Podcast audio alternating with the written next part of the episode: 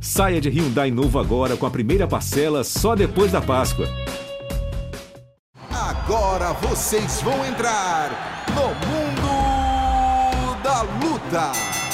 Salve, salve galera! Sejam muito bem-vindos a mais uma edição do podcast Mundo da Luta, um podcast especializado em esporte de combate. Eu sou Marcelo Russo do Combate.com, estou hoje aqui com dois camaradas meus ó, de muita, muito longa data. Gleidson Venga, produtor do esporte da Globo, especialista em ó, faixa preta de jiu-jitsu, MMA, o homem fala de tudo. Tudo bom, doutor? Tudo bem, Russo. Prazer estar aqui com você. E vem chegando você, né? Nosso amigo aí também que vai participar desse, desse programa de hoje. Vem chegando ele, Luiz Prota, voz de vários esportes. É surf, MMA, o que mais, Prota? É. Tem, tem tudo, né? Joga nas NBA, joga tudo. O homem, o homem, o homem manda. Bolinha de gude. Isso. Se vocês quiserem. Jogos Paralímpicos. Vem você. Uma coisa maravilhosa, gente. Ó, tô batendo cartão aqui, tô gostando de ver. É sempre uma satisfação imensa a gente falar de coisas que importam no mundo da luta, para chamar a atenção da galera que está aí, com o ouvidinho ligado na gente, para aquilo que importa realmente. E hoje a gente vai falar de uma coisa que, olha, importa demais para o MMA brasileiro, né? Importa demais.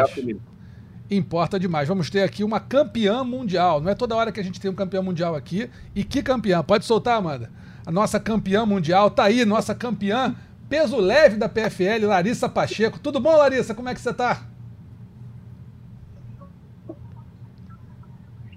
Pô, tudo comigo tudo bem, cara. É uma honra para mim estar aqui falando com vocês. Honra nossa total receber você aqui. Para quem não, para os poucos que não conhecem, Larissa Pacheco, campeã peso leve da PFL. Esse ano vai, vai disputar a PFL no peso pena, né, Larissa?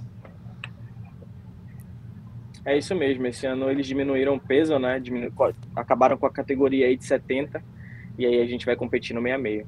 Então vai é, Só um adendo, Diga. só um adendo aqui, tá? Acabaram não. Ela acabou com a categoria de 70 porque ela venceu a Keira Harrison. Então ela, ela jogou logo uma, uma, né, uma pá de cal em cima da história.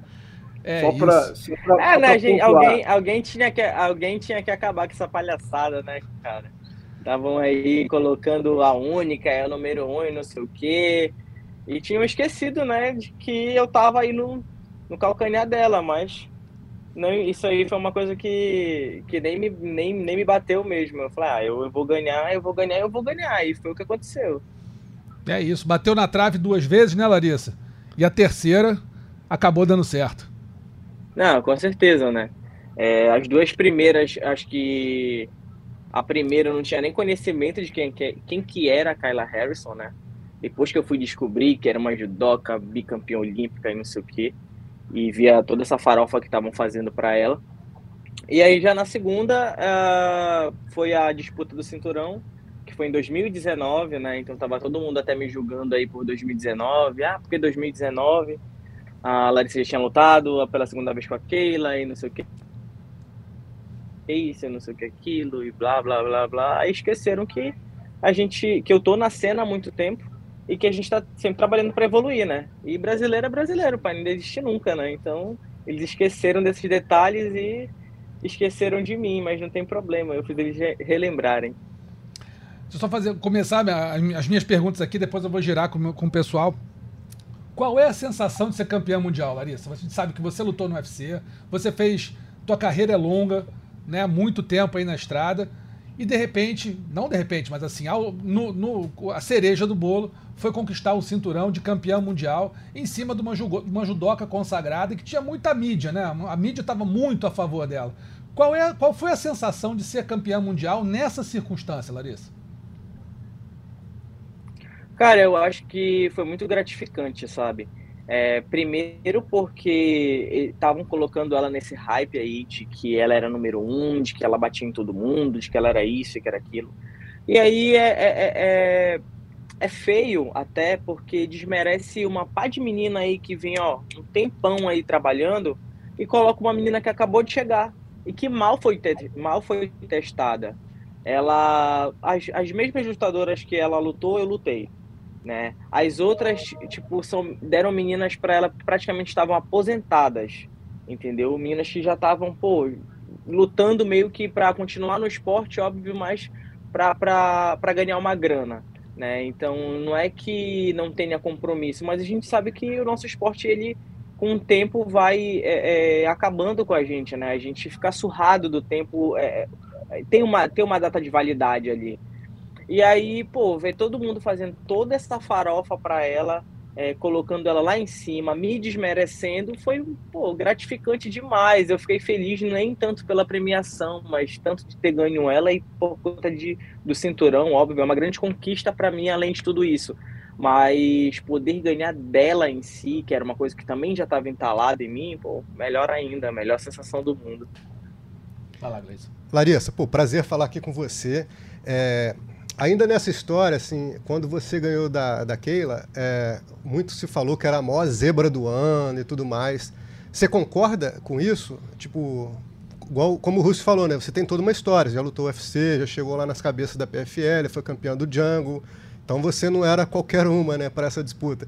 Esse título, entre aspas, de maior zebra te, te incomoda? Você acha que faz parte pelo hype que estavam dando para ela? O que, que você acha disso? Cara, é exatamente o que eu falei. É tipo assim, é uma galera que tá olhando só a parte de cima, mas não tá olhando quem tá trabalhando pra caramba aqui embaixo, entendeu? Então, apesar de ter tido muitos altos e baixos na minha carreira, eu nunca parei de treinar, eu nunca parei de trabalhar, nunca parei de, tipo, de tentar alcançar. O, o que acontece, é, a gente sabe que os contratantes eles dão a oportunidade para quem está em cima hoje, para quem é famosinho no Instagram, para quem está aparecendo pra caramba, a gente sabe que é isso que acontece, entendeu? Então, o, o, o, o eu acho até assim que a essência do MMA, do esporte em si, se perdeu um pouco, porque o cara que ganha mais hoje é o cara que tá mais hypado, não é o cara que luta bem pra caramba, tá entendendo? Isso falando no modo geral. Sim. Tanto é que as meninas, pô, toda luta de mulher pode ver, são espetáculos. É, é muito difícil tu ver uma luta de mulher chata. É muito difícil. Tem muito mais entrega do que os caras, tem muito mais ação do que os caras, entendeu? É que por mais que cheguem lá no profissional, quando elas chegam no profissional, tu vê, tipo, é, é, meninas como Joana, Amanda, Rose, a, a, a Jéssica Andrade. Então, é uma série de meninas que, pô, não ganham nem metade do que os caras ganham. E às vezes os caras não tem nem mesmo, nem não chegam nem perto, vamos falar, de, de, de, habilidade que elas. Entendeu? E me colocando no meio. Aí, tipo, colocar como se eu fosse a maior zebra do ano. Nossa, a maior zebra do momento. Por quê? Tipo, o que é que qualifica a Keila de ser tão maioral assim? Sendo que eu já lutei com meninas duríssimas. E todas as derrotas que eu tive foram só para meninas que já foram campeãs. A Jéssica já foi campeã já lutou em, sei lá, tá em três categorias que ela já lutou e, tipo, tá em top das três categorias. É, é, a Germaine, que no UFC acabou quebrando meu braço, e na época eu tinha o que, 19 anos de idade, entendeu? A, a própria Keila, que é uma atleta duríssima, é óbvio que ela é, mas assim, pro nível que estavam colocando ela, tipo, colocando ela como a Master, a pica das galáxias. Pô, peraí, não é assim é desmerecer uma galera que tá aí, ó, um tempão trabalhando em detalhe, sem recurso. Entendeu? Sem recurso. Aqui no Brasil a gente não tem metade do recurso do que a galera lá fora tem. De estrutura, de tudo. Entendeu? Então a gente, a gente é, ganha uma luta para pagar todas as contas que a gente fez num camp para essa luta. Então tu nunca tem aquele, aquela grana para poder realmente investir num camp. Sempre tem que ser uma parceria o médico sempre tem que ser aquele médico que tu tem que ficar esperando horas para tu poder é, se consultar com ele, porque é ajuda, entendeu? Não, tu não tá pagando. É, é esse tipo de assistências que lá chegar, eu sou lutador de MMA, tu chegar lá, tu já é tratado diferente. No hospital, em qualquer lugar, entendeu? Tu, tu fala, ah, que, que, que tu, qual, qual, é a tua profissão? Eu sou lutador de MMA, luto no. Caramba, sério, não sei o que, tipo, muda totalmente de tanta valorização que eles têm no esporte lá ao contrário do Brasil, né? Então a gente está aqui matando o leão a cada dia e chega na hora, ah, mas é zebra, é isso, é aquilo. Só, é. só antes de passar por Prota, é uma observação, Russo, do que a Larissa falou. A Larissa falou das dificuldades por treinar uhum. em Belém. E a Keila Harrison, cara, treina na American Top Team, que é a maior estrutura de MMA do, do mundo, mundo, né, cara? Tem tudo lá, tipo, preparação física, todas as modalidades, se precisar um fisioterapeuta, em tudo. Então, assim, é, o, que a, o que a Larissa fez, é, depois ela pode até falar muito disso, que foi treinar no, lá com o Jucão para a última luta, mas assim, o que a Larissa fez tem que ser muito valorizado, né, cara? Porque essa diferença de estrutura realmente faz, diferen faz, faz diferença, né? Faz diferença demais, foi tudo que ela falou, né? Você tem fazer parceria, você tem que fazer permuta, você tem que pedir. Às vezes, tem gente, né, Larissa, que, sei lá, até a família tem que bancar, tem que vender um carro para apostar no sonho, sei lá, alguma coisa do lutador, enquanto lá fora você tem suplemento mais barato, você tem é, qualidade de treino altíssima, você tem os melhores treinadores do mundo, não que os daqui não sejam bons, mas você tem lá uma variedade internacional de lutadores. Você pega um treinador de wrestling que foi wrestler de muita, de muita fama, você tem um judoca que foi campeão olímpico, foi medalhista, e aqui isso é um pouco mais difícil. Então, tudo isso acaba fazendo é, esse, esse, esse título de zebra do ano acaba sendo uma, um desrespeito, né? Não só você, ou todos os claro, brasileiros que eventualmente conquistam essa conquista entre aspas. Tipo, essa... eu eu falo assim que eu não ganhei contra a, eu não ganhei da Kyla Harrison, eu ganhei de um sistema, uhum. entendeu? A gente ganhou de, de, de, pô, de um de um super sistema, porque ela, como tu falou, ela tem tudo lá. Ela não tem que pagar o médico, ela não tem que pagar o fisioterapeuta, ela não tem que pagar o, o, o ela não tem que ir atrás nutricionista, real, né? né? Não é nem que não, não tem nem que pagar, ela, é, ela não tem que ir atrás disso. Tá tudo lá. Tem tudo lá. Os melhores técnicos, equipe de treino, é, o melhor material de treino, porque tem os parceiros que ela quiser. Entendeu? Então não é assim, tipo, o meu parceiro de treino aqui, eu tenho que dar uma ajuda para ele, porque ou ele, ou ele me ajuda, ou ele tem que trabalhar com outra coisa. Então, se ele vai trabalhar e depois ele vem me ajudar, o meu treino está comprometido, porque ele não vai estar tá 100% para trabalhar comigo, entendeu? Então, é sempre assim, porque o lutador de MMA no Brasil, ele não tem como se sustentar só lutando, entendeu? Eu não falo que eu tive sorte, porque nunca foi sorte pra gente, eu acho que eu, eu fiz a minha sorte, mas foi sempre, tipo, pensando, cara, vai dar certo, em algum momento vai dar certo, mas eu preciso fazer tudo isso aqui para poder dar certo. Então eu tinha que me deslocar de um, de um município para outro para poder treinar, ou para ir para um com melhor preparador físico de um município para outro. Então, nisso eu perco uma, duas, uma hora de ida, uma de volta do meu dia. Então, meu dia inteiro foi comprometido com isso. E no final do dia eu não presto para nada. Então, era ou eu treinava, ou eu fazia de tudo para poder treinar, ou eu esquecia e ia fazer outra coisa na minha vida. Entendeu? Ainda teve, enfim, todas as fases que, que, que eu passei de quebrar o braço, de passar os três anos lutar, e, e, e assim, o, o, até falo, o, o Alex Davis, é, não querendo puxar o saco dele, mas foi um, o, o, cara que acreditou na parada e que me deu esse suporte enquanto eu não tinha grana para poder é, é, para poder conseguir fazer tudo isso, né? Até de ir para os Estados Unidos, de passar um tempo lá treinando com o Jucão, acabando levando meu mestre, porque é o cara que já me conhece, que sabe como que funciona o meu sistema de treino, como sabe que eu reajo, enfim, a voz que eu que ele grita de lá, eu, eu, eu já sei, entendeu? Qual é o comando, eu não preciso olhar, eu não me perco. É, é, ajuda eu me, a, a, a, me encontrar na luta e ver, né? O que eu preciso ver que na hora eu não tô vendo, abre meu leque. Então, assim, tudo é gasto. Porque para eu sair daqui de Belém, para ir para o Rio de Janeiro, para poder tirar o visto, é gasto entendeu? Então tudo é gasto. Então a gente tem que viver do tempo todo é, é, fazendo essas, essas parcerias, indo em prefeitura, indo com vereador, indo com, sabe, com gente que, com empresário pequeno que possa ajudar. Então é sempre assim, a gente sempre tem que correr atrás das coisas desse jeito, ao contrário da, da galera de lá. Fala assim para a galera daqui, eu falo, cara, lá não é que tenha os melhores treinadores do mundo, não é que seja o melhor treino, mas é mais o conforto que o lugar dá pra gente. É, é, aqui a galera tem que ir, vai de ônibus, pega trem, pega isso, pega aquilo, tem que acordar muito cedo. Então a gente sabe que tudo isso influencia diretamente no treino, diretamente no que, na, na, na performance. Então ver essa diferença, lutar contra uma estrutura dessa e vencer, para mim, pô, foi muito maior do que tudo, sabe? Do que todo mundo falando, do que hype, do que isso, do que aquilo. Mas eu acho que assim, a superação de poder vencer de uma de um vindo de, de praticamente assim, não, não tendo nada e sem estrutura e chega lá e, e eu consigo mostrar um, um, um, mesmo trabalho que ela, um bom desempenho, entendeu? Eu consigo superar isso. Perfeito. Vai lá, até porque Até porque em 2022 é, só não te viu quem não quis também, né? Porque você nocauteou todo mundo.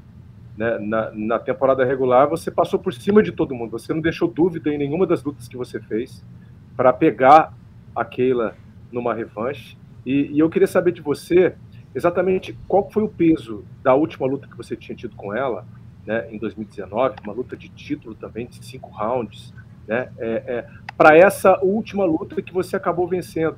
Qual foi a chavinha que você virou no meio de pandemia, no meio de um monte de problema que, que o mundo viveu, mas que os atletas também sofreram principalmente. Sim, é, 2019 foi um ano assim de volta para mim, né? É, eu tinha ficado aí 2015, 16, 17 com fratura, braço quebrado, não conseguia recuperar, é, engordei muito porque tive que tomar um monte de remédio, então tive que ficar um ano sem treinar, sem fazer nenhum tipo de, de, de combate. Então, isso, além de ter mexido com o meu psicológico, quando, quando foi 2019, assim, foi meio que a volta, né? Minto, 2018, que foi quando eu fiz uma luta no Ox, que eu ganhei da Carol Rosa, inclusive.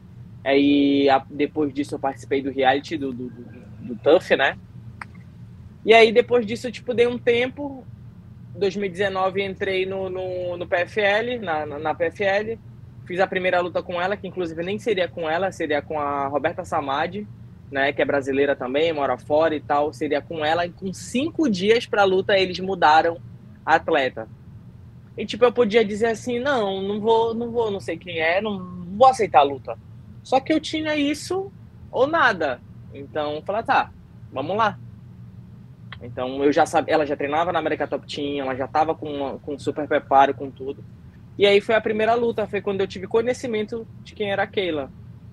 E não foi nada de impressionante para mim, né? Não foi nada de impressionante. Não sei se pelo fato também de eu não ter, de eu não conhecer o histórico dela como atleta, tenha me ajudado a chegar lá e tipo assim não temer, entendeu? Não ter, não ter esse medo que eu vejo que as meninas têm dela, porque ela não é um bicho de sete cabeças. Ela é uma mulher muito forte e que tem uma habilidade específica que é que é tipo, muito dominante, né? Que é a parte do grappling, a parte do judô, que é uma coisa que ela faz a vida toda. Então não tem como ela falhar com isso. Mas e, e aí eu fui para a segunda luta com ela, que foi em, na final, né? Que foi pelo título também. E eu tava me acostumando com um peso de 70 quilos. E aí foi um outro processo, que eu tive que perder gordura, ganhar massa muscular, porque antes eu estava lutando de meia-meia, então eu tive que ganhar peso, mais peso, então eu fui fazendo isso até quando chegou na, na, na última luta. Como eu tinha passado muito tempo sem fazer esses cortes né, em sequência, no meu quarto corte de peso, eu não estava me sentindo bem, eu não conseguia é, é, reidratar. Eu teve a pesagem, me pesei, bati até muito abaixo da categoria. E aí eu comecei a reidratar. Nisso que eu comecei a reidratar, meu corpo começou a expelir. Eu tomava o, o, o Pedialite e em seguida vinha aquela ânsia e eu colocava tudo para fora. Então eu não conseguia segurar. Tanto que é nítido na foto, ela tá gigante e eu tô praticamente com o mesmo corpo ainda, entendeu? E eu sabia quais eram as falhas, que não era tanto a minha técnica, que não era tanta a falta de evolução mas sim que era uma questão que eu precisava melhorar o meu corpo inteiro, o sistema todo, né? Que eu precisava ganhar mais força, que eu precisava ganhar mais técnica, mas era o, o objetivo. Que foi a diferença que eu senti, que ela me pregava no chão, era a questão da força. E aí, quando acabou essa luta, em 2000, no final de 2019, acabou a luta, eu, eu entendi o que era para fazer. Eu falei com o João, meu técnico, e eu falei assim, cara, eu, ele perguntou para mim, né, o que, foi, o que foi que tu sentiu? E eu falei, pô, foi a força. A mulher é muito forte. É surreal a força dela. Eu treino com os meninos, mas não se compara com a força dela. E ele falou, então a gente tem que malhar. A gente tem que focar na academia para ganhar força, né? Ganhar, ganhar essa, essa, essa força, fazer. Ela faz uma força muito isométrica, então a gente, ela passa muito tempo ali naquela isometria. E aí foi o que a gente fez. E aí, pô, 2020 aconteceu o quê? Estourou a bomba, né? Pandemia, começou. Aí, aí eu entrei num certo desespero. A sorte é que eu tinha ganho a bolsa é, é, é, do de 2019, que foi o que me ajudou a me manter. é, em, 2000, em 2020, a 2021 também. A PFL chegou a dar uma ajuda para a gente também. O Alex também me deu um suporte muito grande. E aí eu já estava trabalhando nessa ideia de que eu precisava voltar para musculação mais pesada e foi que fez total diferença nessa minha luta com ela. Entendeu? Então, assim, óbvio que eu continuei treinando tudo, todos, todos os aspectos. E conforme eu fui ganhando mais estrutura muscular, eu comecei a nocautear as meninas, elas já não aguentavam mais o peso da minha mão. Né? E comecei a fazer, trabalhar muito a minha parte em pé. E aí foi, foi acontecendo, gradativamente o meu, a minha evolução foi, foi aparecendo, né?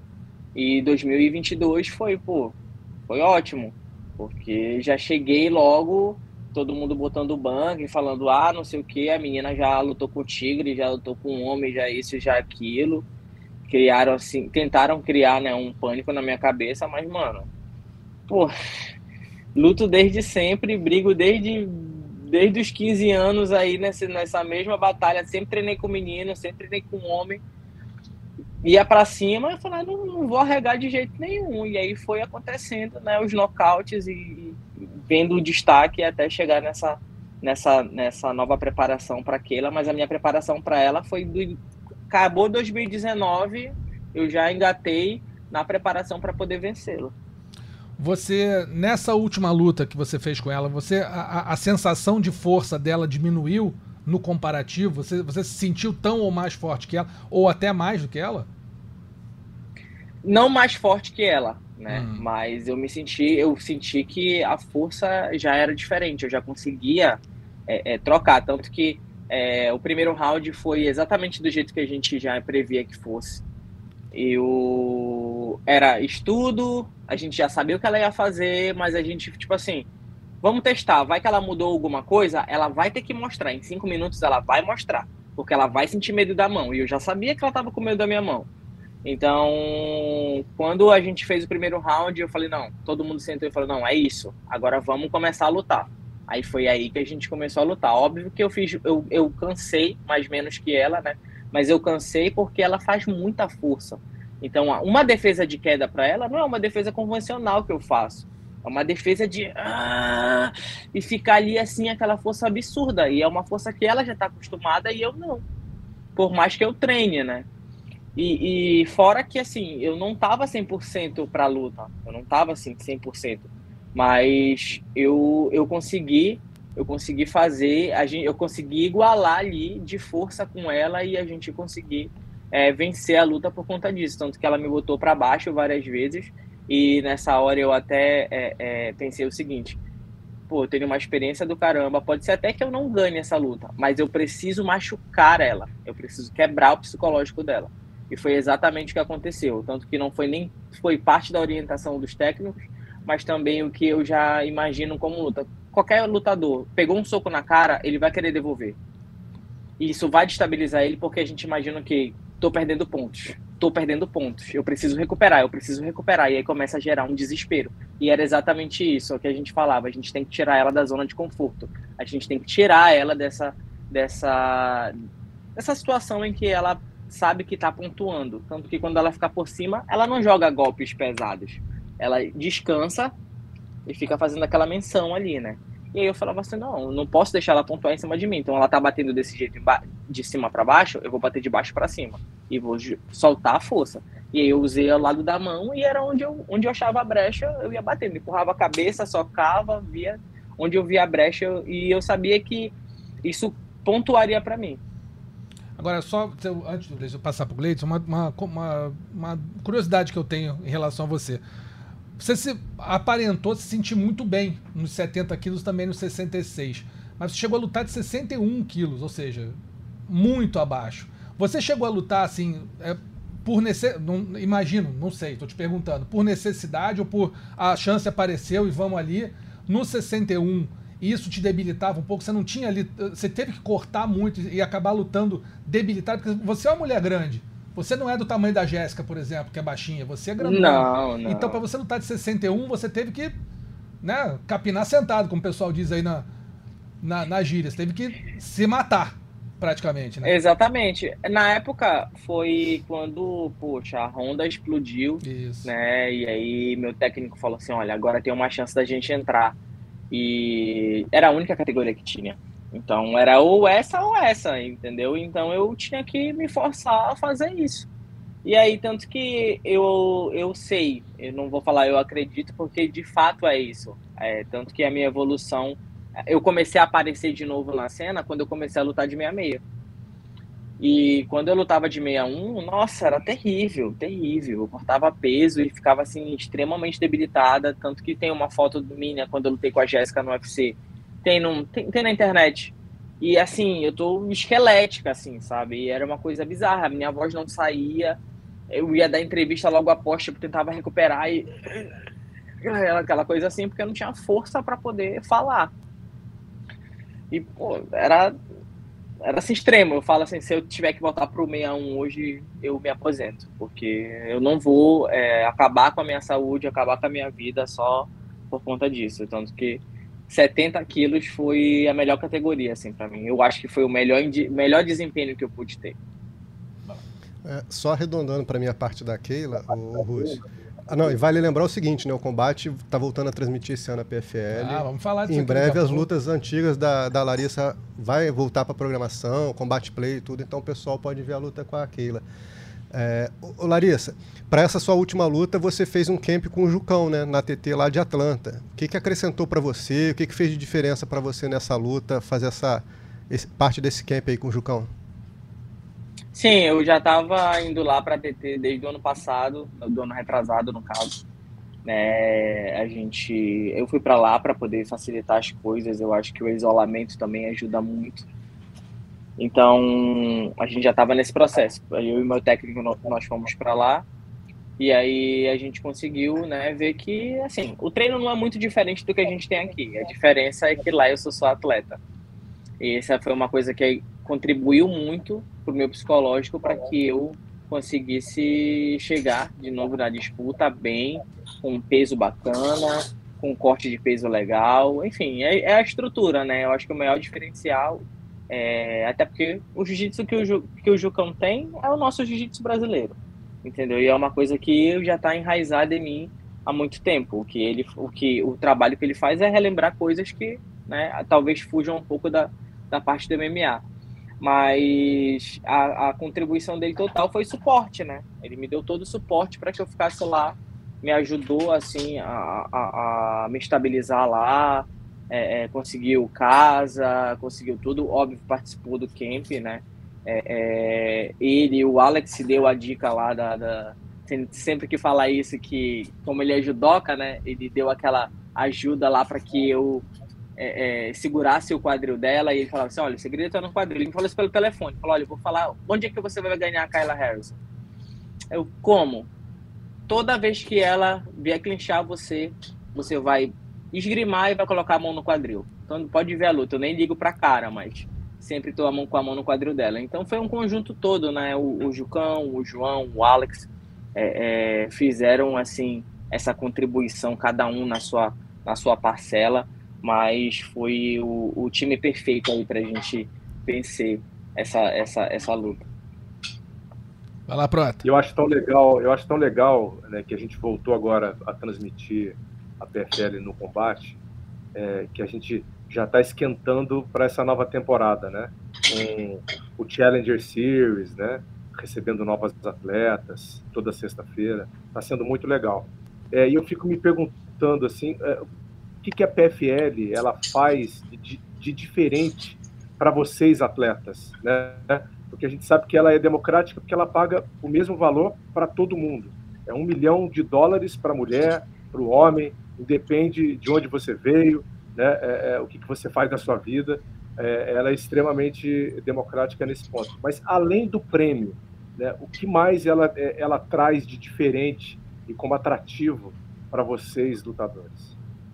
Cara, eu acho que o, o sistema da, da, da, das lutas, né? O fato da gente saber que a gente pode chegar em quatro lutas no ano e conseguir fazer um, um dinheiro que a gente nunca faria lutando em outros eventos, já é o diferencial.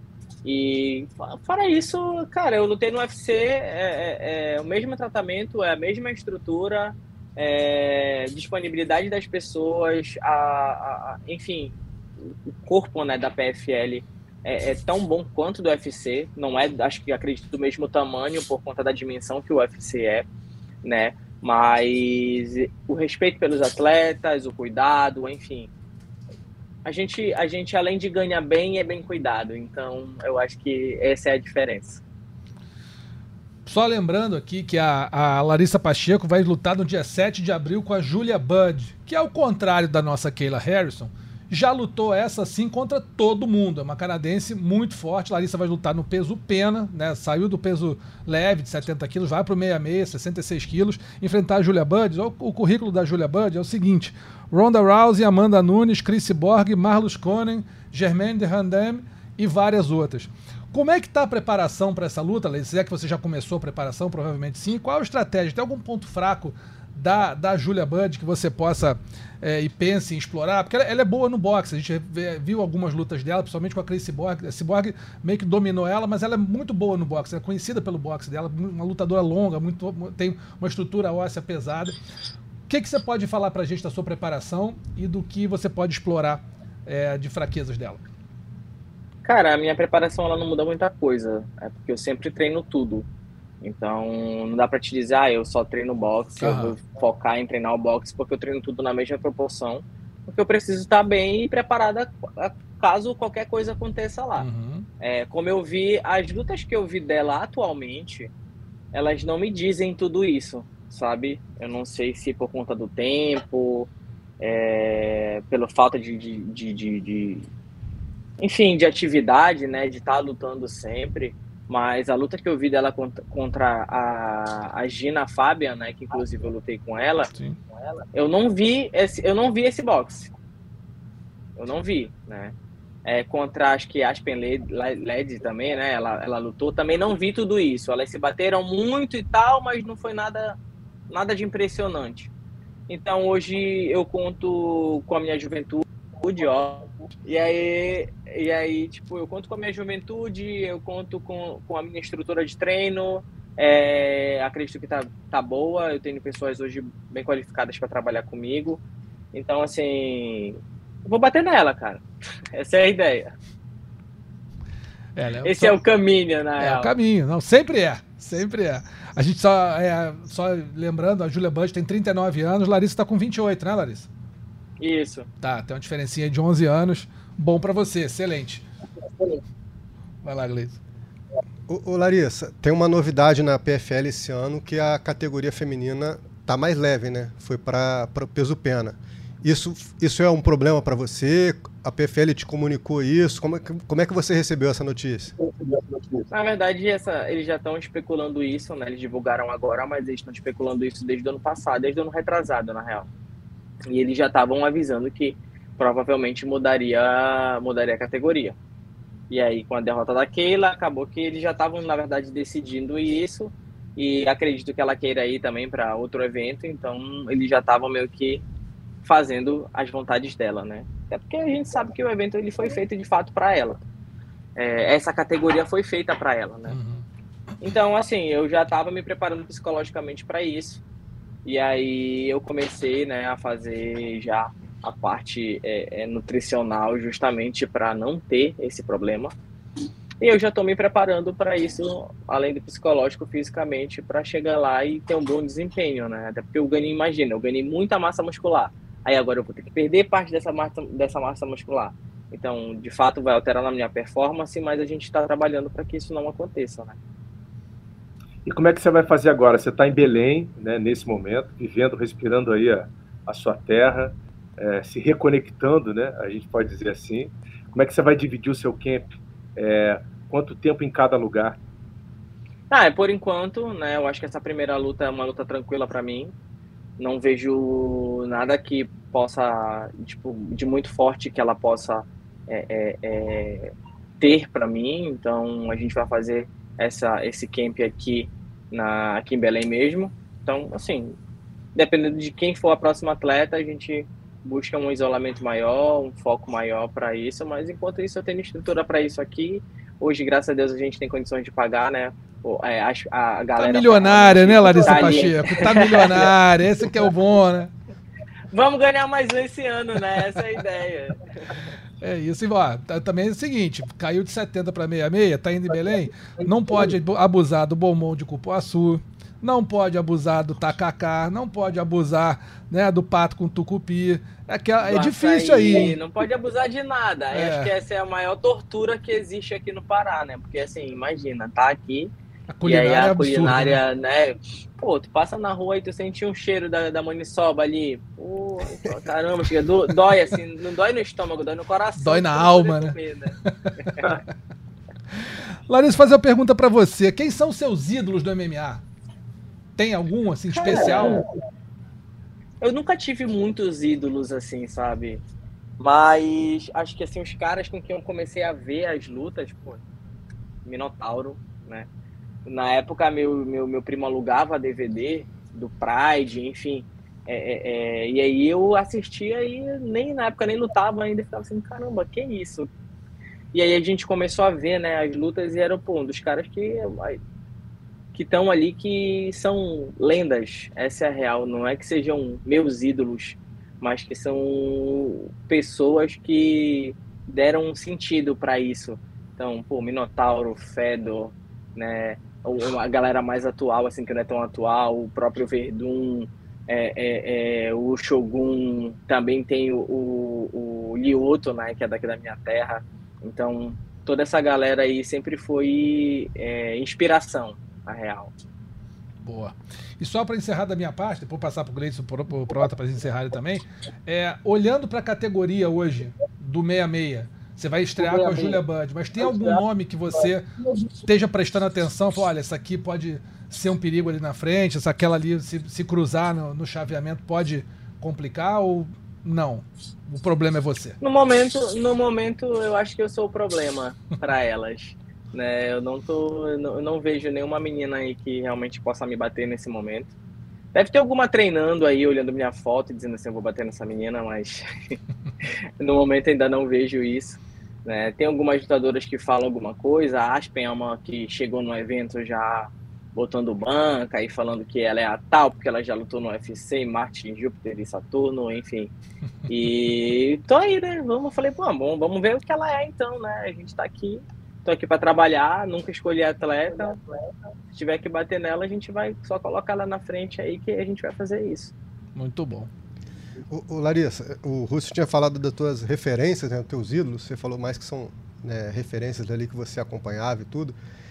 E Belém é uma meca do, do Vale Tudo do MMA, né? Tem você, tem Lioto, tem o Davidson, tem os irmãos Marajó, tem Rei Zulu. Porra.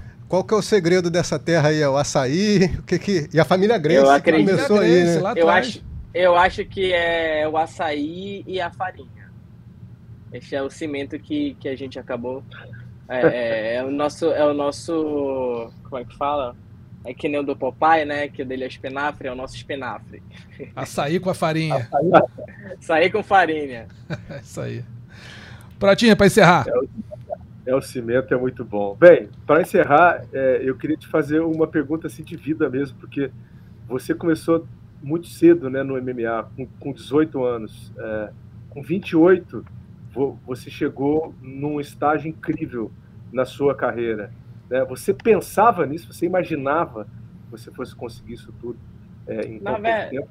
E queria que você deixasse um recado também para as meninas né, que estão começando e, e, e, que de repente podem ter passado pela mesma coisa que você, pelas dúvidas também que você Sim, passou. Sim, é... eu, como sou eu que vivi, né, tudo isso, é difícil falar que é pouco tempo. Parece tipo, a Larissa é muito jovem e conseguiu alcançar aí, um patamar altíssimo, né, dentro da carreira.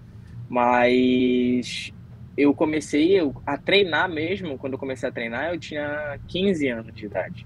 A minha primeira luta eu fiz com 17 anos, no dia do meu aniversário, assim, tipo, fui, completei 17 anos lutando.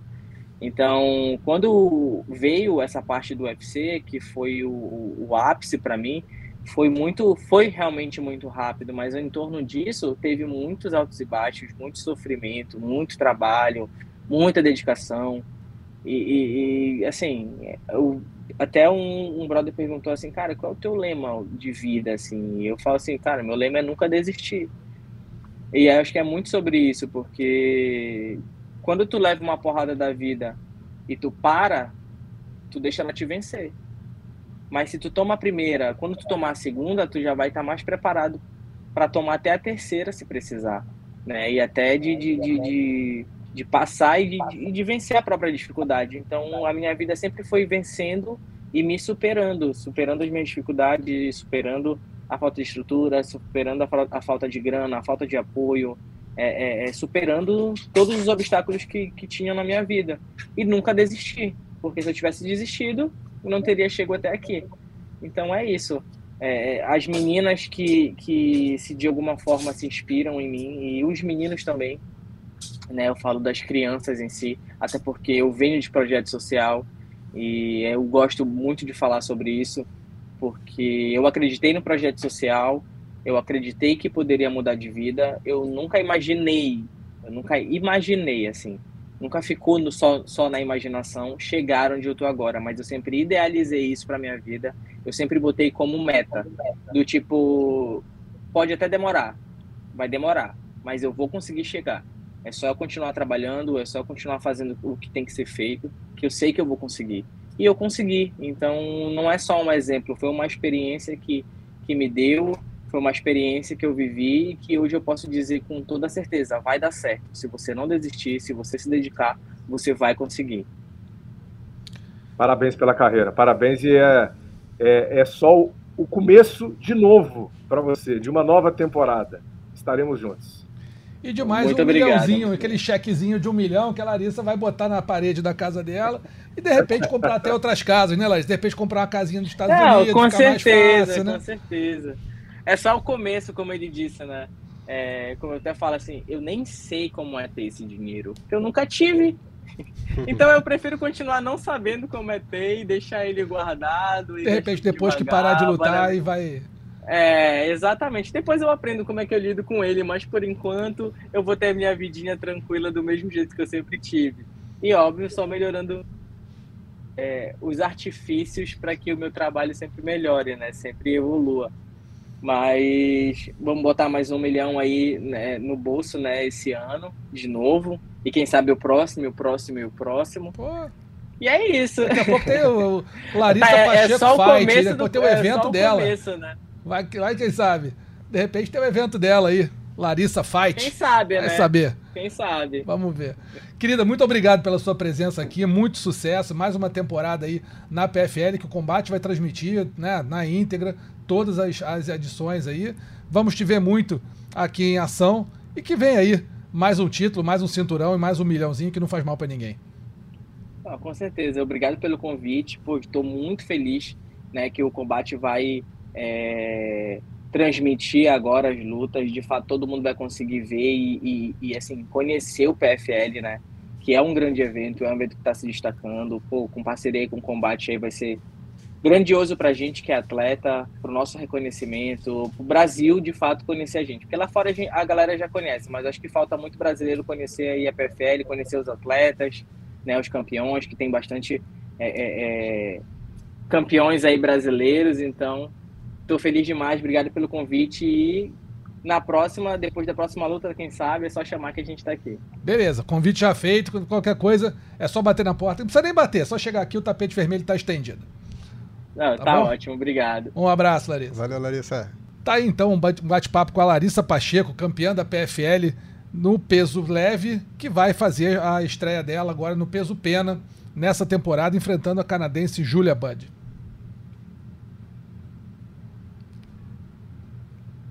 Beleza. Aê. Que beleza, hein? Amanda, pode. pode Baita história. Baita história, né? Sensacional, baita história. Pois é, baita história da Larissa Pacheco e que ela tenha um imenso sucesso aí nessa temporada da PFL, como teve na temporada passada e nas outras também, né? Que não foi campeã, mas chegou até a final, enfim, fez um baita de um papel a nossa Larissa Pacheco.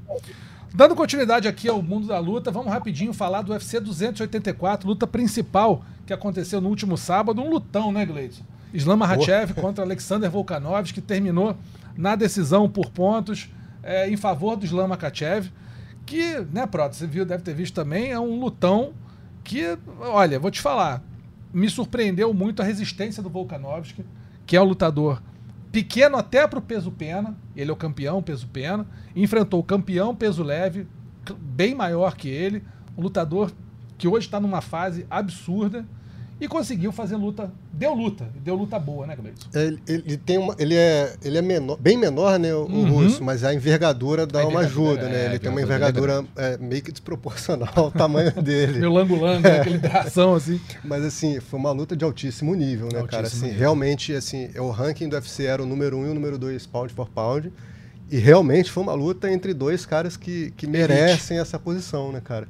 O cara foi lá e cá, pô, o Volkanovski as adversidades ali em relação ao tamanho que você mencionou, ele conseguia correr atrás e equilibrar a uhum. luta. O Makachev, né, que pô, chegou ali ganhando do Charles, tudo vinha cheio de moral, pô, lutou muito bem mais uma vez. Então assim, foi um lutaço, cara. Eu acho que é daquelas lutas assim que além de ser candidata à, à luta do ano, é, vale destacar assim o alto nível técnico de dois lutadores se enfrentando. Acho que isso foi muito bacana. É, altíssimo nível, né, Prota? E, assim, uma coisa que me surpreendeu muito, acho que sobre, surpreendeu até o Islam Mahachev, depois da luta, ele falando que ele não acreditava muito no jogo de, no jogo de luta agarrada, né, do wrestling, ou da própria luta agarrada mesmo, do Volkanovski, e ele se surpreendeu porque o Volkanovski conseguiu ter, dar a ele uma luta dura na especialidade dele. Se defendeu muito bem também, né, o Volkanovski, né? Logo ali no primeiro round, aquela pegada de costas do, do, do Makachev ali, olha, poucos, poucos iriam resistir aquele abraço por trás dele, porque já, já, já foi com muito aperto. Impressionante como esse cara luta agarrado, assim, ele, ele, ele é muito colado nos oponentes, né? É, é difícil você conseguir ter uma reação, é, escapar de uma posição dele, né? E o, e o Volkanovski, é, acho, que, acho que deu aí um, um recado, inclusive, para muita gente, do que pode ser feito também, porque é, cada vez que o, que o, que o Makachev lutar a partir do, do Charles, né, quando ele ganhou o cinturão, é, a, os outros oponentes vão montando o quebra-cabeça, né? Vão vendo exatamente onde ele tem uma brecha para ser atacado. É, é, a gente viu um Makachev que tem uma moldura, esse cara ele tem moldura ainda. Ele, ele, ele não parece que ele vai te pegar, né? mas de repente a mão dele pega e você está dobrando o joelho, como a gente viu algumas vezes na luta. Uh, o, o, o Volkanovski ele acabou se surpreendendo também com, com essa força, com, esse, uh, com essa potência de, de, de nocaute do cara. É, mas no fim, no fim, é, eu acho que quem saiu, claro, uh, com mais méritos de toda essa história foi o Makachev. Foi o Makachev. Uhum. Por quê? A primeira coisa, ele defendeu o cinturão leve contra um cara mais, bem mais leve que ele, né? bem uhum. menor do que ele. Ponto. Obrigação. Segundo, ele deu show, cara. Ele deu show contra um dos melhores do UFC. Então, mais um ponto para ele. Segundo, knockdowns. Foram alguns. Luta agarrada. Dominou. É, então, se tinha alguém que tinha dúvida ainda sobre o Makachev, né? ah, é, esse cara ganhou do Charles num dia que o Charles não estava bom, o Charles não estava muito concentrado. Não é bem assim, gente. Não é bem assim. Esse cara é o bicho, é o bicho. É só olhar para a equipe dele e ver quem que está com a faca entre os dentes ali. Todo mundo com a faca entre os dentes. Então, é, eu acho difícil, viu? Acho muito difícil alguém pegar esse cara. Na divisão, eu não consigo ver alguém que pegue o Makachev tão cedo.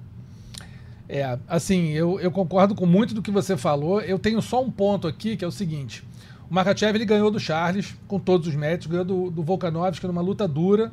É, o Volkanovski sendo da categoria de baixo, claro que não se desgastou tanto no corte de peso, enfim, estava né, muito mais saudável, mais inteiro ali, tudo bem. Tava bem. O que eu quero bem. ver é como o Makachev vai, vai andar pegando a sequência que o Charles pegou. Né? Ele pegando é, Chandler, pegando Gate, pegando Poirier, Ferguson, Ferguson Kevin e, Lee. Kevin Lee passando o carro em todo mundo. Se ele fizer isso, porque o Charles estava numa fase, quando encarou o, o, o Mahachev, que o Charles vinha de tudo isso e perdeu. Beleza. Você vai falar, ah, mas então se ele ganhou do Charles, vai ganhar de todo mundo desse jeito? Não é bem assim. Né? Eu acho que o, que o, o Mahachev tem o seu mérito, mas eu quero ver, eu quero vê-lo eu quero ver se ele se prova contra os leões da categoria. Ele pegou o Charles e ganhou, não vou dar desculpa nenhuma. O Charles mesmo não deu, né? Então não sou eu que vou dar. Ganhou porque ganhou. Agora para pegar esses caras todos e fazer o que o Charles fez, eu, eu ainda estou querendo ver. Não estou dizendo que ele não vai conseguir fazer. Eu acho que ele pode fazer. Acho que ele, ele pode, tá sem fazendo, dúvida. Né? Oi? Ele já está fazendo. Ele já está, assim, eu digo, pois é, tá passo, os passos estão sendo dados. Perfeito. É, ele já está enfileirando. Já eu tá só quero ver. É porque o, o, o Makachev ele teve um caminho é, diferente, né, Russo? Assim, não vou falar que é fácil, porque não, o cara teve que entrar não. lá para lutar. Mas, assim, de top 10 antes do Charles, ele só pegou o Dan Hooker, cara. Pois é. O, ele não pegou o Poirier, não pegou o Chandler, não pegou o Gate, não pegou o Ferguson, não pegou essa galera. O Fiziev, o Benny Hill o Rafael dos Anjos, não pegou essa não galera. Pegou mas assim, a gente tem que reconhecer também que a hora que ele pegou o Hooker, ele ganhou, a hora que ele pegou o Charles, ele ganhou, e a hora que pegou o Volkanovski, ele ganhou. Pois é. é. eu acho que só tem essa questão mesmo, de se provar contra outros lutadores tão, tão bons quanto o Charles e com estilos diferentes, né? Como é que ele vai se sair com cada um deles? É, é, é essa interrogação, mas assim. É, em parte eu tô com o Prota também, assim. Uhum. Ele é o cara do momento. Não, assim, sem dúvida. Leve. Sem dúvida. Ele vai ser favorito contra todo mundo. Ele vai ser favorito contra todo mundo eu concordo com isso. Acho que ele é o cara e não vou dar desculpa nenhuma não. Ele ganhou do Charles, que ele mereceu ganhar. Ponto. Ganhou bem, não foi Ganhou roubado, bem, não, não, não teve nada. Não, não teve nada. nada. Ganhou. Eu quero ver a longevidade dele como campeão, ou nem precisa ser como campeão, mas eu quero ver a longevidade dele em altíssimo nível contra os tops da categoria. Né? Ah. Uma coisa é você lutar você, é inegável que ele teve um padrinho muito forte, que, o, que, o, que o Habib fez, né, fez de tudo para ele chegar até a luta com o Charles. E, talvez ele nem merecesse naquele momento. Né, pela, pelo andamento da carreira, deveria pegar os, alguns que o Charles já é, tinha a luta ganho. com Dariush ou com dos Anjos, que exatamente, nunca aconteceu. Exatamente, exatamente. Eu acho que esse é o ponto que talvez tenha faltado na, na, na caminhada do Makachev, que não, não desmerece em nada a, a, a, a conquista dele do cinturão mas eu quero ver o Makhachev fazendo grandes lutas contra grandes oponentes. Até agora ele fez, fez uma grande luta contra um grande oponente e uma luta muito boa também, uma grande luta contra um oponente da categoria de baixo. Fora isso, eu tô querendo ver contra os grandes leões. Acho que. Imagina se ele pegasse um Conor McGregor, por exemplo, fazer um lutão com a pressão que o McGregor bota, que a mídia bota, que tudo bota. Se bem que assim, o pessoal da questão não sente muito esse negócio de pressão, não, né? Vai, vai pressionar, o cara só bota o dedinho pra cima e fica assim, ó, rindo com aquele sorriso de psicopata olhando pra tua cara, que ele se sente pressionado é você.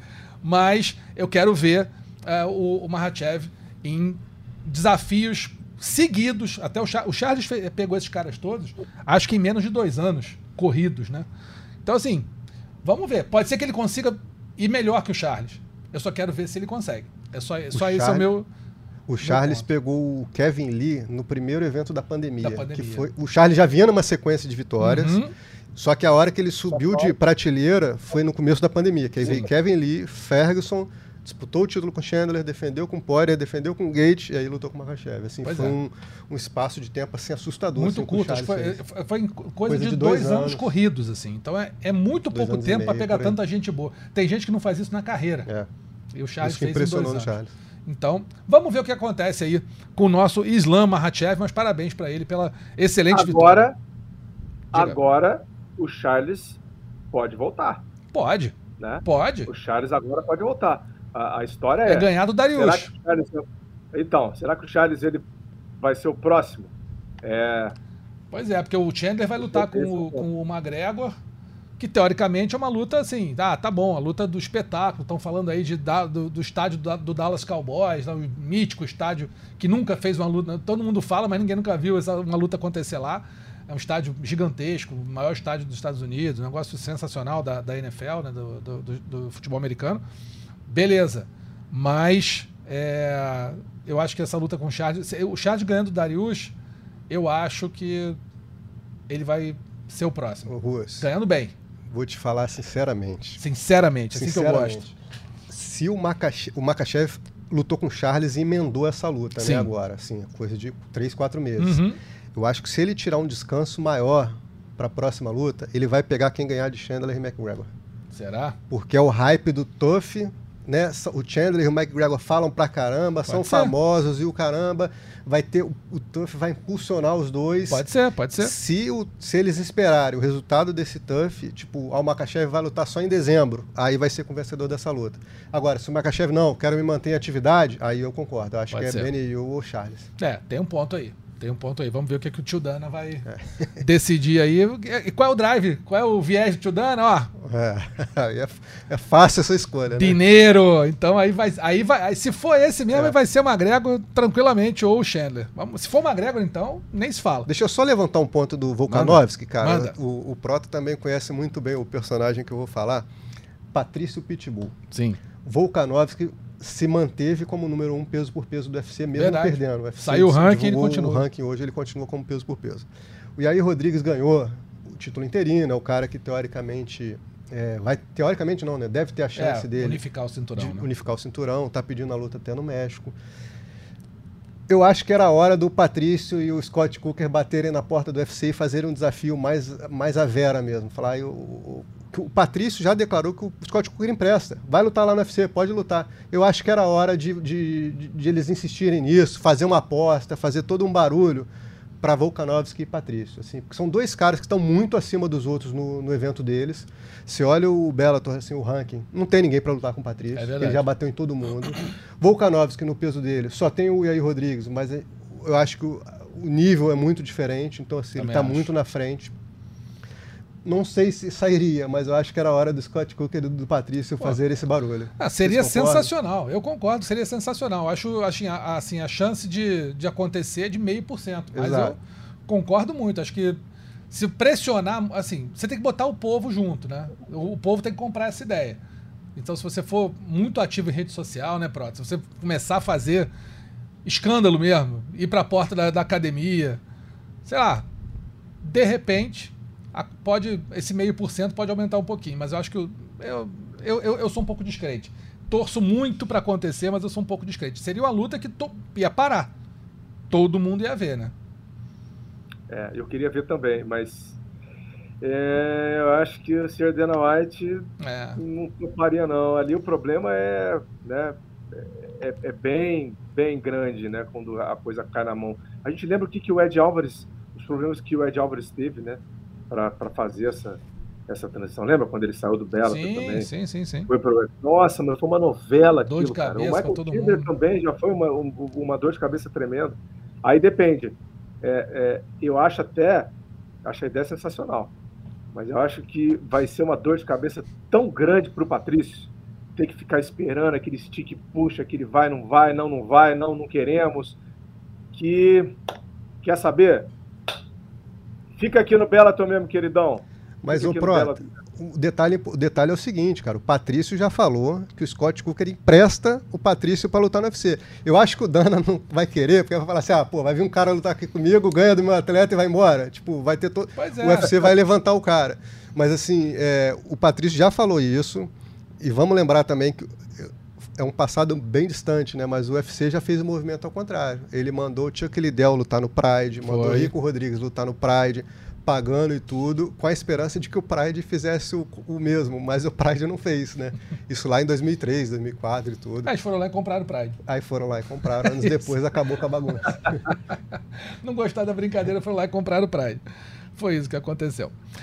Bom, vamos ver o que acontece aí com o nosso Mahachev. Vamos ver se o Patrício Pitbull enfrenta o Volkanovski, tudo na, na base do, do, sonho. Mas é um sonho bacana de se sonhar, né? Vamos ver se, se ele vai se tornar, se esses sonhos vão se tornar realidade. Próximo tópico aqui da nossa, da nossa semana: José Aldo estreou no boxe enfrentando Emanuel Zambrano, venceu e já fala de que há conversas avançadas para enfrentar Floyd Mayweather no boxe. Bom, analisando um pouquinho, falando rapidamente da luta do Aldo. Eu vi a luta dele contra o argentino o Zambrano. É, o Aldo venceu, e venceu com tranquilidade. Foi a estreia do Aldo no boxe. É, contra o adversário, que o cartel é 0-3. ele não nocauteou, mas assim, mostrou claramente o instinto assassino que o Aldo sempre teve. Quando o adversário dá uma pequena brecha, o Aldo vai para cima, faz aquele tsunami de golpes e o cara fica meio desorientado e tudo. Ganhou com tranquilidade. Até aí, ok. Prota, começar com você. Aldo e Mayweather. Você vai sair de um adversário. Ele estreou no boxe contra o adversário 0-3, vai partir para o adversário 50-0. é isso, diferença pequena, coisa pouca. Você acha que isso tem, tem chance de realmente acontecer? A coisa tá, na tua opinião, tá caminhando, pode, ser, pode se concretizar? E como é que você veria essa luta? Assim, o que, que, que você acha de uma luta José Aldo e Floyd Mayweather no boxe? Olha, é, o Aldo, ele, ele por si só, ele, ele, ele já venderia uma grande imagem para o mundo todo de tudo que ele representa, né? Eu, eu não sei até que ponto isso, isso é jogar para a galera, uhum. ou seja, ah, estamos, estamos em conversa, né, já, né, é, já existe uma negociação avançada. Eu não sei até que ponto isso é realmente um. Estou jogando para a galera para ver qual vai ser o burburinho das redes, dos jornalistas, né? Porque tem muito disso também. Claro. Você joga a isca e vê, se, e vê o que, que acontece. É, eu, eu imaginaria isso daí um pouco, pouco provável. Quem sou eu para dizer isso? Mas assim, é porque eu não consigo enxergar. Eu não consigo enxergar nesse momento. Mas, se o José Aldo for um cara que realmente for para fazer barulho, o que não é a característica dele, porque é diferente do, do, do Conor McGregor, que fez aquela luta, né? O cara, ele realmente ele botou a boca no trombone. Ele fez ele o evento, né? Ele fez o evento acontecer, né? Ele só, ele, ele só ganhou a chance de lutar porque ele botou a boca no trombone. Porque é, luta por luta, o Mayweather ele pode fazer uma luta com qualquer outro grande ex-atleta que seja. Agora, tem que ter o, o diferente, né? Que o McGregor trouxe. É, eu não sei até que ponto isso realmente vai, é, vai acontecer. É, é, eu vi que a luta do, do, do, do Aldo, ele, ele venceu, venceu tranquilo, né? Uma estreia, certo? É, mas também ficou longe de nocautear, né? Uhum. Foi aquela coisa assim, ah, você passei o carro, tô aqui passando, ó, a minha mensagem é, a seguinte, meu Éder, quero você agora. É, eu não sei como ele vai construir isso, eu não sei a partir de que ponto que eles vão construir essa narrativa de que existe uma luta grandiosa contra o Mayweather. É, não sei mesmo, mas, poxa, se acontecesse, seria muito legal, já que é, isso está em voga, né? Youtubers, é, famosos, fazendo esse tipo de luta, por que, que o Aldo não poderia conseguir? Aí a gente joga para o outro lado. O Aldo também é um cara com uma história gigantesca, né? É, tem um, uh, vamos dizer, tem uma vírgula de verdade aí? Pode ser que sim, pela história do Aldo. Agora, olhando pelo lado do Mayweather, eu não consigo encaixar essa peça, entendeu? O que, que, você acha, Gleison? O Russo, tem uma casca de banana nesse meio do caminho aí, porque o Aldo tá com luta marcada com Jeremy Stephens dia 1 de abril. Sim. Então, assim, Sim.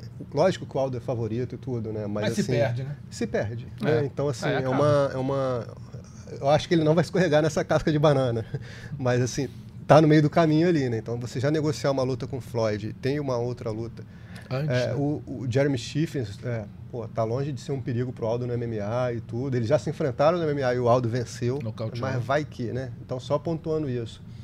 E assim, é, o Aldo tem toda essa história, né? De campeão e tudo. Pô, o cara, uma lenda do UFC. É, é a única questão que eu vejo que o, como o Prota falou, assim, de fazer sentido essa luta, né? E, e tem, uma, tem, uma, tem uma coisa importante também, que é o seguinte, é, o Aldo deixou muito claro que ele queria fazer um currículo de boxeador profissional, fazer Sim. o box hack dele lá, né? Sim. É o Sherdog do lutador de uhum. boxe. Então a luta com o Jeremy Stephens, você já sai um pouquinho desse trilho, né? Porque o Jeremy Stephens não é um lutador de não é boxe é profissional. profissional, e é. tudo. O Floyd é, é uma lenda do boxe e tudo, mas vai ser uma luta que é mais um show. Mais então ele já sai né? um pouco desse, desse trilho, né? De fazer o boxe profissional. Aí é lógico que a gente entende os fatores, que é a grana, né? Então, assim, o Aldo ainda é novo ah. e tudo para trilhar um caminho, mas é, ele ainda, ao que parece, vai ficar navegando nessas duas opções. O lado do profissionalismo mesmo, de chegar numa disputa de cinturão como um boxeador profissional, e o entretenimento, que é o Jeremy Stephens, que pode possivelmente o Floyd. Então o Aldo está nessas duas batidas aí. Vou falar para vocês o seguinte: é, eu acho que o Aldo pode estar tá apontando no Floyd Mayweather, pode estar tá mirando no Floyd Mayweather e acertando o Popó. Essa é a luta que eu acho que pode, pode eventualmente acontecer. E aí eu vejo essa, eu vejo como mais possível de acontecer. E acho que tem um bad blood, tem uma, uma rivalidadezinha que foi criada aí por conta de declarações de um e de outro é, em redes sociais, em, né, em podcasts, enfim. Então acho que a mira pode estar no Mayweather, tá ali, ó. Mayweather tá lá. Mas eu acho que, de repente, essa, esse tiro acerta no Popó. E aí, aí pro amante de lutas brasileiro, para quem gosta de luta aqui no Brasil, olha, eu vou te falar, cara. Ia ser um negócio. Eu ia parar tudo para ver também. Zé Aldo e Popó é. no boxe. Acho que o Popó é favorito. Porque no boxe o Popó é um monstro absurdo. Cara. O Aldo tá começando. E o Popó não sabe brincar. A gente sabe disso. Né, quando a coisa esquenta assim, tá bom, com o Whindersson ele disse que deu 30%, 40% ali, brincou, não sei o quê. Com o Aldo ele não ia brincar. Com o Pelé ele já não brincou. Com o Pelé né? ele não brincou, a gente viu o que aconteceu. É. O Pelé não é qualquer um, Pelé é um outro absurdo de lutador de MMA. Então, eu acho que seria um, um, algo que o, que o lutador, de, que o, o fã de lutas do Brasil ia ficar. Olha, ia ter muita história isso aí. Vamos ver se acontece. Mayweather eu acho que não acontece. Se acontecer, ótimo pro Aldo, sensacional, ia ganhar um dinheiro, ter uma exposição absurda em outro meio, né? Outra área que é o boxe, enfim. Mas eu acho que o que vai acontecer mesmo, em algum momento vai ser, com, vai ser com, o, com, o, com o Popó. Diga lá, Prata. É, eles, eles já conseguiram uma coisa. Já botaram a mídia para falar, nós estamos falando. É. Entendeu? É isso. É isso. Exatamente. É Vamos ver. Vamos ver como é que reverbera isso aí. Mas eu acho que o que vai acontecer é isso. Vamos tentar. Vamos ver, ficar atentos aí, porque tem muita coisa para acontecer nessa rivalidade Popó e José Aldo. Vamos rapidinho aqui para nocaute, finalização e vergonha da semana. Temos três candidatos para cada um. A gente lembra que todos esses vídeos dos nocautes e das finalizações dos candidatos estão lá na, no combate.com, na nota do podcast. Você pode entrar lá, ver o vídeo e ver se concorda ou discorda da nossa eleição aqui, das nossas análises. Nocaute da semana, três candidatos. Primeiro, William Bad Boy Batista nocauteando Marcelo Prado com direto de direita no SFT número 39. Hakim Midaev nocauteando o Denis Lavrentiev com soco e chutes no RCC 14, na verdade chutes, né, e depois terminando com soco. E Justin Bud nocauteando o Caleb Jensen com soco rodado no LFA 152. Começar com você, seu prota. Seu eleito aí para nocaute da semana. Ó, eu vou ficar com a, com a opção número 1. Um. Tô, William eu, Bad eu tô, Boy. Eu tô correndo aqui. É. É. Poxa, foi, foi, foi bom esse, hein, cara? Foi. Foi bom. Foi bom. Apagou o sujeito, ó, apagou o Marcelo Prado com um golpe. Eu tô tentando abrir o, o, o arquivo aqui do, das opções, né? Uhum. Que, que, vocês mandaram. Tá, pronto. Aqui. Foi. Isso mesmo. É isso. É, tá aqui. William Bad Boy. William Bad Boy. Gleidson. Com ele. Rússio, fiquei muito indeciso nas três. Eu também. Eu tinha... Porque, assim, é... a, o William Bad Boy e o Justin Bud foram nocautes mais clássicos, né, cara? Mas a do Midaev foi uma sequência violenta ali de golpes e tudo, então eu gosto muito dos três. Eu vou deixar você para decidir, porque eu vou no Justin Bud, que é o, o soco rodado ali no LFA. Ou você empata, vai, joga pro muro ali no Midaev, ou você vai comigo ou com o Prota. Não, não vou no triplo, não, vou desempatar. Foi no Justin Bud também. Gostei do, do soco rodado que ele deu no LFA 152. Caleb Jensen caiu também, sem, sem som e sem imagem. Achei um baita nocaute. Bad Boy também foi bacana. Até aquele. O pessoal brinca, parece aquele o, o, o nocaute fantasma, né? Você não vê direito a mão bater, o cara cai duro. Mas achei que o Justin Bud, para mim, foi mais bonito. Aí, o soco rodado. Então fica aí eleito Justin Bud, nocaute da semana, em cima do Caleb Jensen no LFA 152. Finalização da semana, mais três candidatos. E aí, Rodrigues, finalizando Josh Emmett no UFC 284 com um triângulo. O José Guriloso, finalizando Vitor Hugo Xavier com leg log no SF. Não, José Guriloso. Que José, José. Agora eu que era, achei que era um mexicano desse aí. Não, José Guriloso. Eu fui pelo sobrenome, acabei, acabou me traindo. José Guriloso finalizando o Vitor Hugo Xavier no SFT 39, um leg lock muito bonito. E o Bruno Azevedo apagando Talek Gamidov com Katagatame no One Friday Night número 4. Vou começar com Gleidson, então, essa aí. fiquei na dúvida também. É, mas é que eu não fiquei muito não. Eu vou de José Goriloso no SFT 39 com aquele leg lock que ele aplicou, porque o leg lock é uma, é uma posição bem complicada, especialmente no MMA. Então eu vou com o querido José Goriloso aqui no SFT. Prota. Eu tô com, tô com o Gleidson também nessa daí. É, é, é... Olha, eu fico sempre aflito quando tem um leg lock. Eu já é, operei né, o joelho. Eu também. Né, tal. Enfim, é horrível, é horrível. Mas é difícil você pegar realmente no MMA, né? Então, é aquela aflição que se transforma numa, num grande triunfo. Eu tô com o Zé Goriloso. Zé Goriloso, então, por, por unanimidade, finalização da semana, também voto nele. Pela forma como ele pegou esse leg lock, assim, do nada ele estava montado, conseguiu virar e pegar um leg lock perfeito. Foi sagaz, cara. Sagaz, e, o, e o, e o Vitor Hugo, cara, bateu desesperado, assim, assim que encaixou, ele bateu desesperado, que o joelho dá aquela esticada que se não soltar rápido é lesão aí para José Guriloso. José Guriloso. Brilhou. Brilhou. unanimidade. No SFT 39 por unanimidade, finalização da semana. É a vergonha da semana acabou sendo o nosso Daniel Cormier, né? Cormier já tinha feito uma vergonha histórica da semana aqui, quando ele apoiou na toalhinha lá para bater o peso e lutar com o Anthony Johnson. É, a gente até provou aqui no combate.com que ele roubou, fizemos um videozinho, se quem quiser procurar, tá lá. Você botando a, a toalhinha lá, você pousando a mão na toalha, você perde ali uns 6, 7 quilos só de, só de posar o braço. Então já foi a vergonha da semana naquela época. Mas nessa semana, depois do UFC 284, ele disse que o Alexander Volkanovski foi o primeiro ser humano, olha só, hein? Primeiro ser humano a mostrar que o Islam Makhachev, dentro de um octógono, é humano.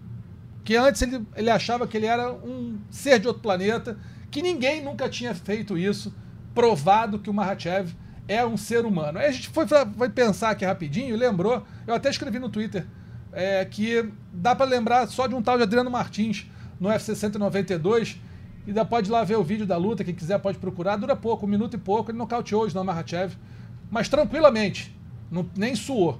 Então assim, nosso Cormier, muito camarada, né? Chefão da AKA, o Mahachev treina lá. Mas, pô, não precisa Exatamente. disso, como o Gleison falou mais cedo, né, Gleison? Eu, pô, é, comentarista do evento, né, cara? É, cara, o cara é oficial do evento. Vocês que são da mesma época que eu, né? Como diria o professor Raimundo. Eu é, sou um pouco mais velho, é, mas vamos lá. Menos Batista, menos, né? Cara? é, isso aí. Deu exagerado. menos, seu Batista. Pois é. Ficou feio, né, Proto? O cara, pô, reescrever a história é, não dá, né? É conflito de interesse, né? Pô. Você, você é, quando você tem um, um atleta é, seu, né? Você tem que ter também um pouco, claro, ele, ele teve respeito, né? Pelo, pelo, pelo Volkanovski em dar esse tipo de declaração, é, mas ele, ele, ele tira também o mérito de todos os outros para querer um, subir um pouquinho o, o, o status do pupilo ali da mesma academia e tal. É, enfim, é, cara, a gente quando a gente está falando no microfone, a gente tem uh, ter um, um cuidado danado né, com as nossas palavras, uh, com os conflitos de interesse que podem haver uh, numa fala nossa. Então, essa daí ele furou, furou. É, uma furada, uma barrigada feia do, do nosso Cormier, não precisava disso, né? O, o, pupilo dele lá da, da AKA já tem o brilho próprio, não precisa falar que o cara, o primeiro a provar que ele era humano, porque parecia um ET. Pô, vai lá no 192, no UFC 192, vê lá Adriano Martins, então é o quê? Fez o quê? O cara veio, de Marte. Foi lá, nocauteou em um minuto e pouco. Enfim, vergonha da semana pro nosso Daniel Cormier, comentarista do UFC. Tá bom, vamos ficando por aqui. Quero agradecer meus amigos Gleidson mais uma vez, doutor. Obrigado. Valeu, Rússio. Foi um prazer, como sempre. Valeu. Pratinha, Aquele abraço, hein? Obrigado. Valeu, gente. Valeu, gente. Final de semana tem, hein? Final, Final de, semana, semana tem, tem, sempre um monte de coisa. Tem PFL, tem One. Vamos nessa. Agenda cheia do combate aí pro sabadão. Vai tomando aquele. aquele limão com mel. Ah, eu achei que fosse. Não, não, não aí eu. Carnaval. Aí, não, não vou, não, não vou sugerir nada. Aí é contigo. Não pode. Não, não sei. pode. Aquele limãozinho com mel, aquele. né, pra ficar pra voz ficar boa para narrar com o brilhantismo de sempre. A gente lembra que o podcast Mundo da Luta está nos principais é, agregadores de podcast do mundo, entre eles o ge.globo podcast, que tem não só o Mundo da Luta, mas todos os podcasts do esporte da Globo, o Spotify, Google Podcasts, Apple Podcasts e o Pocket Casts.